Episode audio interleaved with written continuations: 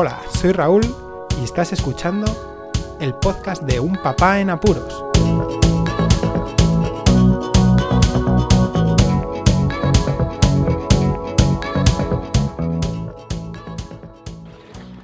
Hola, pues escuchas. Este es uno de los programas que me temía que tenía que grabar en algún momento. Se trata del momento fatídico en el que los bebés, los dos a la vez, se han puesto enfermos.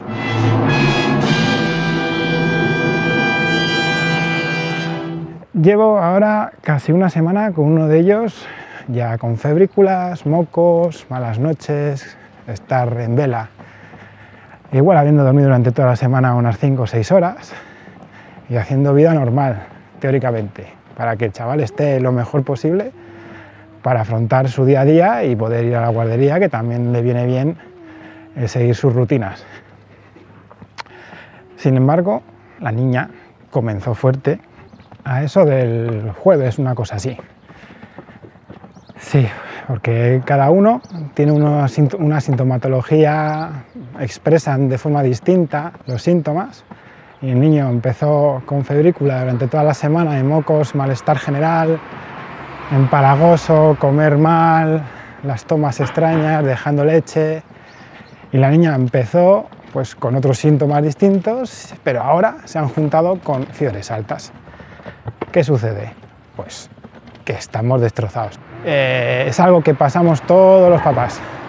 Llega un momento, además, eh, aquí en España suele ser en los cambios de temperatura y ahora estamos por los meses de febrero-marzo y en matemático nos pasó con el primero, que incluso lo, ingresamos del susto, ahora ya sabemos qué sucede.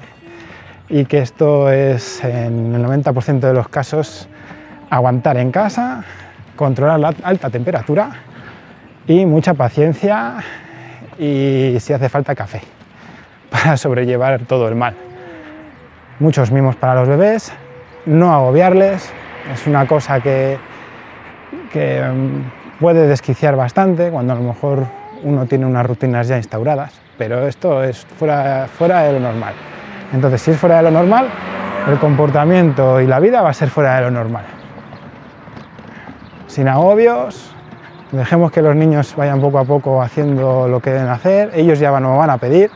Somos máquinas biológicas, dentro de lo que puede llamarse máquina, pero los seres humanos tenemos nuestros mecanismos de, protección, de supervivencia y en un país desarrollado como el que estamos no pasa nada, es controlable. Es importante decir esto porque sé que en muchas casas, sobre todo los primerizos, lo pasan mal en esta situación. Hay que tener bastante sangre fría, pero tampoco cortarse. Si uno lo ve mal y tiene el instinto, las ganas de ir al médico a urgencias, y ya está os van a tratar igual de bien. Puede que en el triaje, que es cuando dictaminan la urgencia relativa o verdadera que tiene eh, el paciente, pues igual tardes un poquito más en entrar en consulta porque ellos ya más o menos saben que, los bebés pues tienen esos periodos y justo toca ahora y estamos en un momento en el que los virus atacan y dejan a los bebés hechos polvo y trizas, igual que a los papás. Eh, lo quería grabar ahora que estoy dando un paseo por la mañana porque no sé cómo estaré por la tarde. Igual me cambia la voz y parezco un camionero completamente. Se me nublará la vista, el cansancio, los músculos los, los tendré súper atrofiados. ese coche ha pasado cerca. Madre del amor hermoso, he tenido que cortar la grabación porque ha pasado un autobús, un tractor, un quad, un perro ladrando que estaba en su casa todo chulo y como siempre tiene que ladrar y luego un hombre que estaba limpiando la acera con una Karcher. En fin, la hecatombe. Eh, lo he dicho, que es algo que tenemos que pasar todos los papás. Los que no conocen esta situación, pues no lo saben hasta que a lo mejor no ven a los padres hechos polvo con unas ojeras de arriba abajo que se les puede quitar como persianas.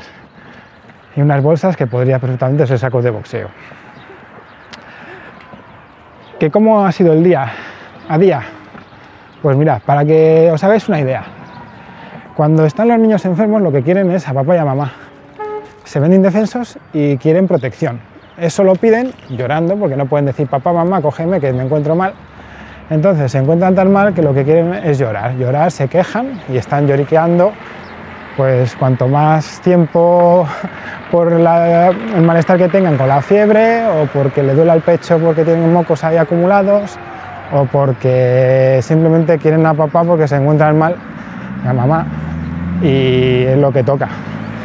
Em, es durante la noche, pues por ejemplo uno de los bebés directamente durante toda la semana no ha querido más que dormir fuera de la cuna y con papá o mamá. No es un comportamiento que haga normal durante el resto de los días, entonces es algo que se puede permitir, no va a pasar nada. Luego vuelven a dormir bien a la... se ha oído la tos del chaval. No mm, vuelven completamente a, la rutina del día a día en el momento en el que pasa la enfermedad.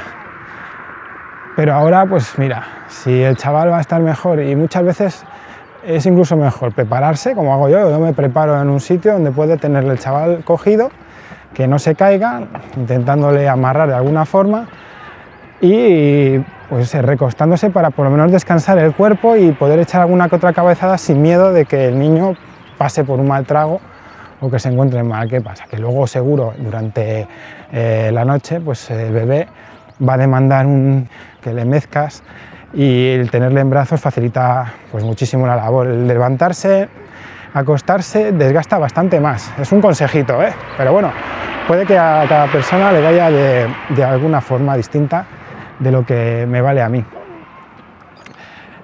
Lo dicho, yo prefiero prepararme así, en el sofá, que tengo un buen sofá, y luego pues ya vendrán los días en los que vuelva a descansar en condiciones.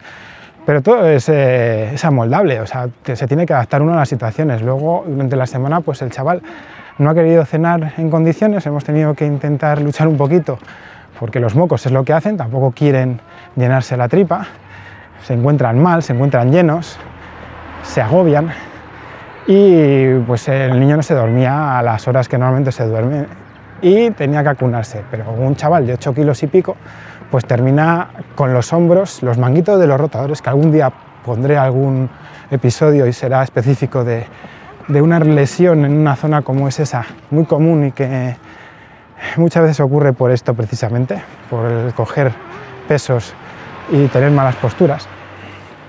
Y lo más importante es eh, sobrellevar esa situación, adaptándose, como digo, pues en ese momento y en, ese periodo de tiempo, pues lo que ha querido ha sido dormirse en el cochecito. Hemos adaptado ese mecer en, la mano, en, el brazo perdón, a eh, echarlo en el cochecito, mecerlo tranquilamente y dormirse allí.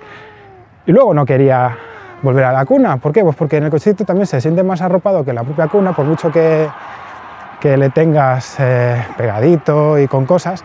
Y pues eh, al final lo que sucede es eso, que hay que adaptarse, no agobiarse, el chaval que esté cómodo se llevará mucho mejor la noche y que la mente esté, esté ya preparada para eso, que, que, va a haber sorpresas y se lleva mucho mejor. Luego con la niña pues lo mismo, si se juntan ya los dos pues el caos en casa es muy considerable muy considerable y además con otro niño mayor pues lo que se intenta siempre es canalizar el mal de cierta forma para que no sea un global. Y bueno, salir de casa no viene nada mal, aunque estén los niños malos, yo soy siempre de que cuanto más se salga de casa, aún estando enfermo, mejor. Ayuda el distraerse, ayuda el bombear la sangre, ayuda a entretenerse. Y con los críos también pasa lo mismo. No vamos a ponerles tampoco a diferentes eh, cambios de temperatura, que eso es muy malo. Pero ahora justo en esta época, si soy gente de ciudad, incluso en los centros comerciales se puede estar agradable sin sufrir esos cambios de temperatura, porque ni hay mucho, mucha variación térmica, ni mucha humedad relativa en diferencia entre el exterior y el interior por la fase y la estación en la que estamos aquí en España. Así que es eso, es pasar mala noche, casi no dormir porque muchas veces a lo mejor no tienes sueño, estás en vigilia constante, eh, se te cambia el sueño, mm, el bebé pide demasiado de seguido y justo en momentos en los que vas a pillar el sueño y no eres capaz, pero por lo menos el cuerpo debe descansar, tienes que tener una postura más o menos relajada. Luego por el día, pues ha ocurrido que durante toda la semana los bebés se han adaptado a la rutina y el cuerpo incluso ha dejado de estar mal del todo, o sea, con fiebre, justo en los momentos en los que iban a la guardería. Han comido perfectamente, que es muy importante, y sin problema. Luego, por las tardes sí que es verdad que hemos tenido que controlarles más temperatura, eso de que a las 6 de la tarde suelen tener el pico, pues es verdad, suelen ser las horas en las que sufren picos de altas temperaturas por la fiebre, hay que estar preparados con el apiretal y para así finalmente llegar al final del día con el baño. El baño es ahora mismo uno de los mejores momentos para aplicar como terapia a los niños. Llorarán, depende de cómo estén en ese momento, pero es muy aconsejable porque les vais a limpiar de los sudores y quitéis rozaduras que puedan llegar a tener por el sudor que hayan acumulado durante todo el día por las fiebres les va a eh, servir para calmarse, porque ayuda también a estar más a gusto, les puede no bajar del todo la fiebre, sobre todo combinado con la piretal es mano de santo. Si queréis darles de cenar más o menos bien, es darles el apiretal casi una hora antes, tres cuartos de hora, darles el baño, les cambiáis, tenéis un momento de, o intentáis tenerlo de tranquilidad para afrontar la cena y después eh, los niños van a estar destrozados porque el cuerpo pide descanso y van a querer dormirse pues como siempre. Depende cómo quieran mm, beber o no la leche, ya os digo que el mío pequeñín ha, ha sufrido esa, no sé cómo decir, una intolerancia a coger el biberón, entonces hemos tenido que darle también papilla y bueno, se, se rompen un poco las rutinas. Pero es así y empieza la noche y es así.